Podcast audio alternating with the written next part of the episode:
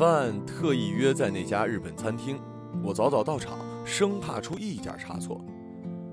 那家店装修粗糙，白炽灯套着一层纸罩，顺着细细长长的电线掉下来，悬在头顶上方，整个屋子昏暗，黄澄澄。坐在这里吃饭，嘿嘿，看不清我脸上的痘。我的两边脸颊均匀地分布了一些绿豆大小的痘印儿，暗灰色，粗粗看上去像是脸没洗干净。这没问题。抹上一层薄薄的粉底就解决了。我苦恼的是那些痘印上冒出来的新痘，那些痘生猛啊，锃亮，颗颗饱满，什么粉底都盖不住。我把那些痘掐破，挤干净，这样它们就不会再鼓了。抹完粉底液，我用新买的强效遮瑕笔去点涂它们，然后再用纸肚匀开，最后往整张脸撒一些散粉。出门前，我再三确认镜中的自己面部白净光滑，看不出任何瑕疵。店里的人不多，除了我，只有一桌人。我选的座位背光，靠窗，嘿嘿，简直是完美啊！闻着邻桌的肉香，我跃跃欲试。等了一会儿，他就来了，带着比我迟到的拘谨，也像打了个鸡血似的傻笑个不停，眼睛都眯起来了。我觉得他比微信头像上看起来好像更年轻一点，也许比我小三岁以上。我们面对面坐着，一小眼儿一小眼儿地打量对方。我选的位子果然是好，坐在这儿比坐在别的位置更加昏暗，显得人的皮肤呢通透，五官柔和。另外，窗外的霓虹灯隐约映到前面的人脸上，还能制造一种朦胧梦幻的感觉。我知道，在他眼里，我也是一样的，看他就等于看我自己啊。我感到很放纵。看什么呢？我问。我在奇怪，你这么好看，为什么不愿意见面啊？见面是他提出的。他不是我唯一在聊的人，我的微信通讯录上有很多个像他这样的人，我跟他们都像模拟人生里的男女朋友一样，每天只通过手机给对方一点安慰，再索取一些。有些人我们聊完了，炸不出新东西了，就不会再聊了。有新的人就把他们换下来，但他是例外。他似乎大学毕业不久，精力旺盛，好像永远榨不干。他时不时的给我发个照片，这个菜我做的，怎么样？看，我和朋友在打架子鼓呢，想看我表演吗？哎，这个楼的造型挺奇特的，我每天上下班都路过这儿。是哦，我松散的回他。我想你了，怎么办？自己撸。我并不接枪。能见面吗？不能。就这样过了一段时间，有一天我独自醒来，那个纠缠我很久的心愿再次涌上来，把我缠得透不过气。我掏出手机，微信上面首先是他三条未读消息，我听也没听，就噼里啪啦的打字。你想什么时候见？这会儿他专注地盯着小火炉，不停地给那些雪花牛小排翻身。那些肉发出滋滋的声响，很快就由粉色变成了灰色，油缓缓地渗出来。我发现他的五官特别清楚，每一个器官之间的距离也恰到好处，属于那种并不出众，但是也没什么可挑剔的长相。而且和大多数年轻男孩不同，他的衣领啊、袖子啊、发根儿啊都很干净，没有什么异物。他给我夹了块肉，我蘸蘸酱放进嘴里。嗯，肉很香。我们没怎么说话，但是整整吃完了一大盘的雪花牛小排。他兴致很高，又叫了一盘。我们没点这家店的招牌米酒，我不能喝。而他看我喝的是橙汁儿，也点了一杯一样的。我喝下一大杯橙汁儿，很快就往洗手间里跑。我觉得挺好的，一切都挺好的。我有些庆幸，也有些沮丧。如果我没有痘，也许愿意跟他好好的谈个恋爱。但当我从洗手间出来，回到座位上，麻烦出现了。座位上方一只硕大的灯管，不知什么时候亮起来了。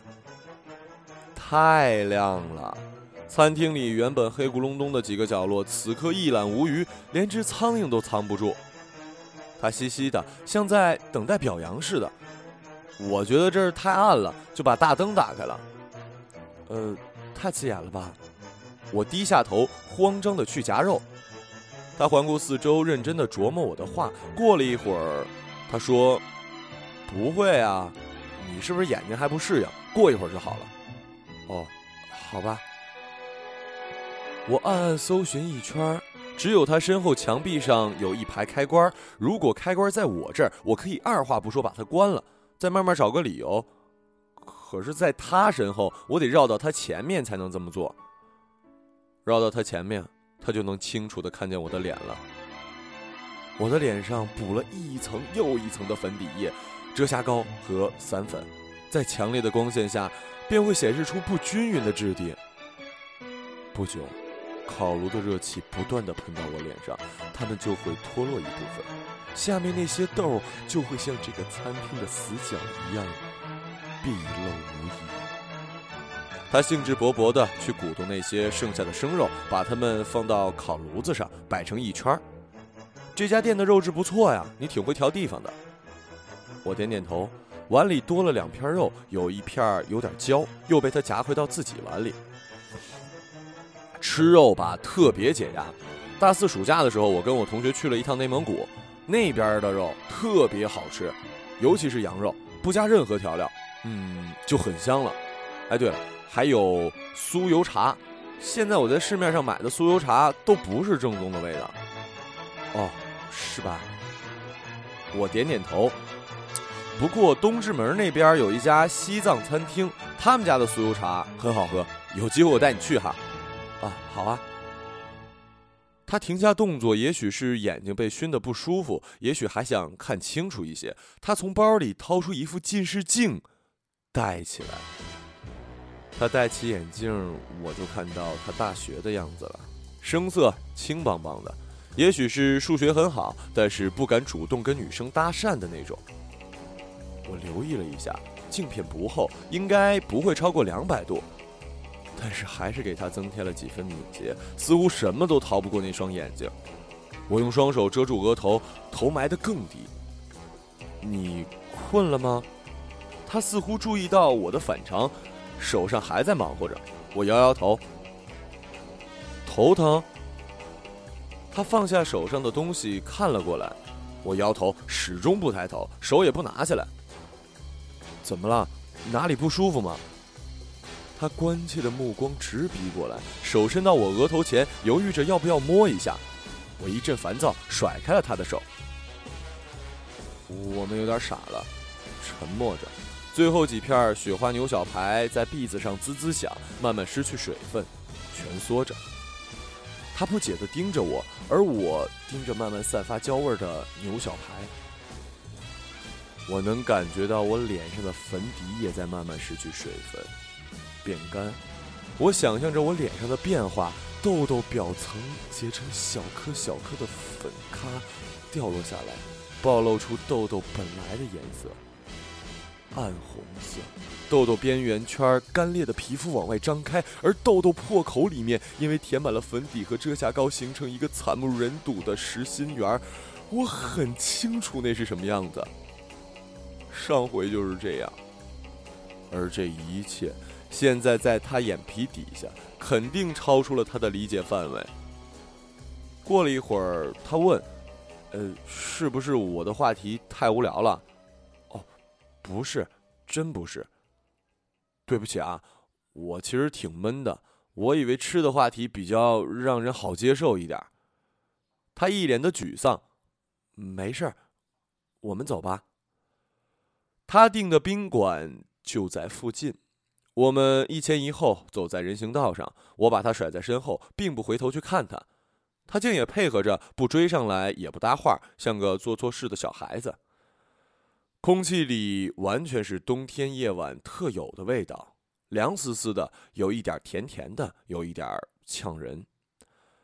我觉得挺好的，一切都挺好。如果我没有痘，也许愿意回头去亲吻她，我们可以谈个不错的恋爱。那个微乎其微的渴望再次涌上来，缠得我透不过气。我决定再试一次。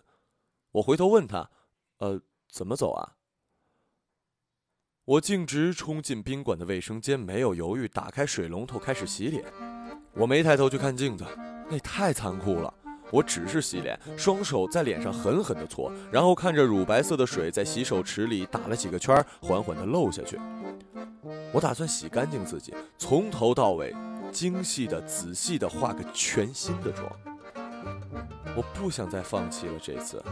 如果没有痘，我有很多机会可以跟喜欢的人谈恋爱，一起睡觉，一起醒来，一睁眼就看到他们的脸，我们可以亲吻对方，再揽一会儿床。唉，再过两个月我就满三十岁了，我渴望的一切都渐渐褪色，变得可有可无。只有和喜欢的人一起醒来，懒一会儿床这件事儿，反而在我想象中越来越生动鲜艳。我想再试一次，如果还不成功。那就算了。其实原本我也是那种货真价实的美女，我身材匀称，皮肤白皙，有一张瓜子脸。我的眼睛不大，眼仁乌黑，双眼皮儿，睫毛浓密，看上去毛茸茸的。现在很少有成年人有这样的睫毛了。我的嘴巴小小窄窄的，但是肉感饱满，而且常年像涂了口红一样红，牙齿也异常的白。上高中时，我们的语文老师是个大学刚毕业的小青年。他在讲到“唇红齿白，云鬓峨眉，秋水盈盈，嫣然含笑”的时候，特别的看了我一眼，接着全班都顺着他的目光看向我，开始起哄。只是当时我一点儿也没发现，那就已经是我人生的巅峰时期了。自那以后，那种漫不经心的美丽就离我越来越远。长痘是高三暑假的事儿，好像是一夜之间长出来的。先是额头上密密麻麻的小脂肪粒，然后嘴的上方几颗大的红包，很疼。然后就是脸颊两边了。所有人都告诉我是压力大，很快会消下去。我也告诉自己很快会消下去的。大学时我交往了第一个男朋友，他也告诉我这是暂时的。我只是最近生物钟不规律，调整过来，脸上的痘痘就好了。有一天，我俩在宾馆醒来，他睁着朦朦胧胧的睡眼，被我吓了一跳。哇，你你怎么这么多痘啊？我用被子遮住脸，安慰他：“没没关系，我去药店买了药膏，应该很快就好了。”这句话你说了无数遍了。后来我开始化妆。一开始呢，我只是想遮住痘痘，内心我还是想治本的。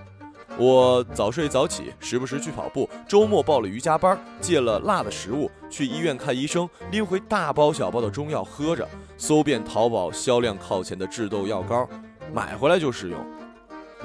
只是每天去见男朋友，我都得化个妆，睡觉也不卸妆，晚上调好第二天的闹钟，早上在他醒来之前去卫生间补个妆。我的男朋友再也没抱怨过我的痘痘了。这样一来，我的痘痘不但没好，反而越来越严重。我只得不停地化妆，眼睁睁地看着它们愈演愈烈，在网上铺更厚的妆。卫生间门外安静了下来，我要动作快一点。我把手伸进包里，掏出我的化妆袋。我要先涂面霜、保湿精华，再涂个上妆前乳。做完这些步骤，才可以画一个无懈可击的妆。于是我想起出门匆忙，这些东西我通通没带。我环顾四周，哪怕有一支最简单的大宝 S O D 蜜也好啊。可是没有啊。如果不先保湿，而是直接上妆，妆容就会迅速变干，再次发生刚才的麻烦。我已经没有力量再受一次打击了。而不化妆，我是没办法走出这扇门的。我回过头，呆呆地看着镜子。那张脸没有一处是完整的皮肤，脸颊、额头密密麻麻布满红色的疙瘩，那是被冷水刺激起来的痘，而戳破的那些新鲜的痘，也许是粉底的作用，破口里开始糜烂，渗出颜色诡异的液体。如果这是一张天花患者的脸，那么再正常不过了。可这是我的脸呐，我此刻的样子。卫生间门外响起电视的声音，也许是什么热饮广告，反复在说“暖洋洋，暖洋洋”。我蹲下身，手指开始在地上乱刮，地上铺满白色瓷砖，瓷砖上淋了一些水滴。我用那些水滴画画，我想画一张大头像，但试了几次都没成功，水总是自己淌开。偶尔能听到他在门外走动的声音，他始终没问我些什么。我想象他的状态，也许是等急了，躺在床上看电视或者玩手机，也许想离开。他会以为我在干什么？不知过了多久，门外恢复了平静，电视好像也在我没留意的时候被关了。我的脚和腿都很麻，我知道我不可能在卫生间里躲一辈子。我艰难地站起来，等待腿上麻劲儿过了，然后打开门。他已经睡了。这时我才注意到，他订的是一间两床房。他在远离窗口的那张床躺下，他仰面平躺，睡姿规矩而谨慎，好像是打算随时醒来。我蹑手蹑脚地走出房门，下楼奔向便利店。我主动钻进他怀里。我回来时他还没醒，这会儿好像被我吓坏了。他盯了我很久，才敢确定似的。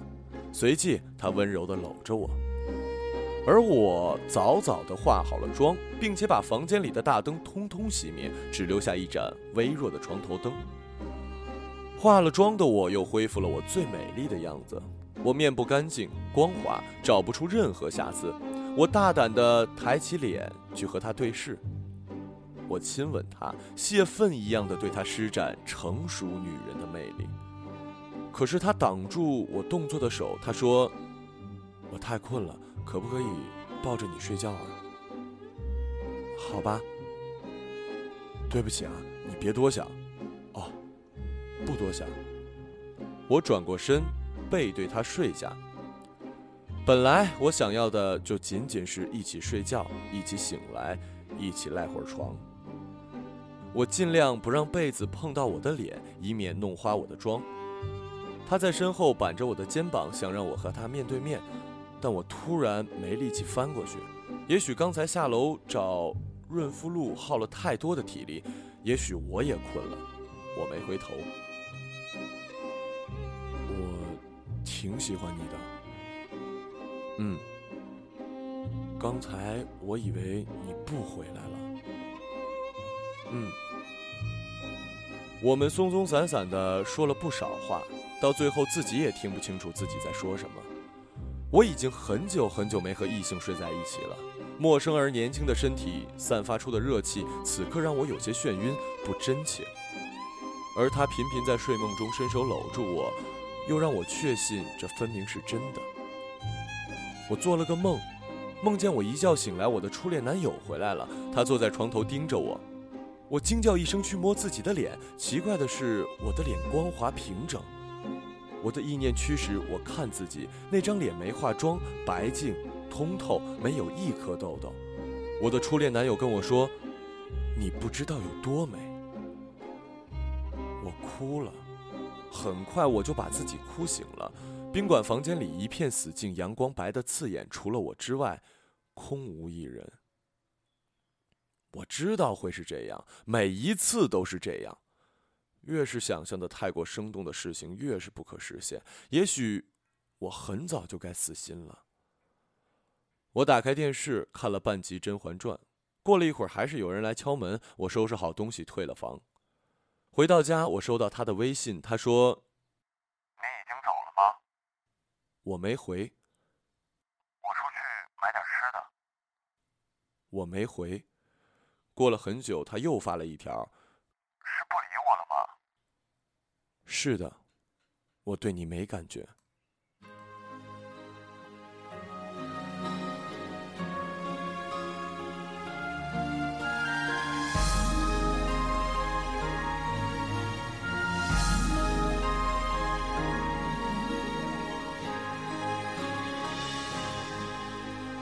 仿佛如同一场梦，我们如此短暂的相逢。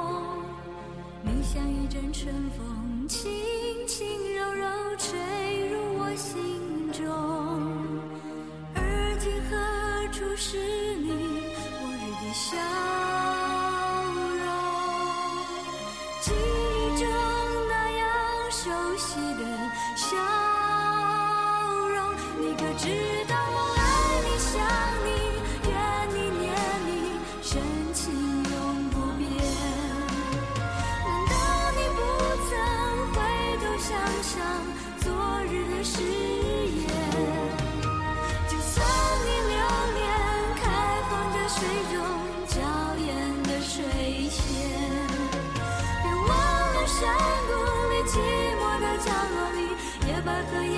春天。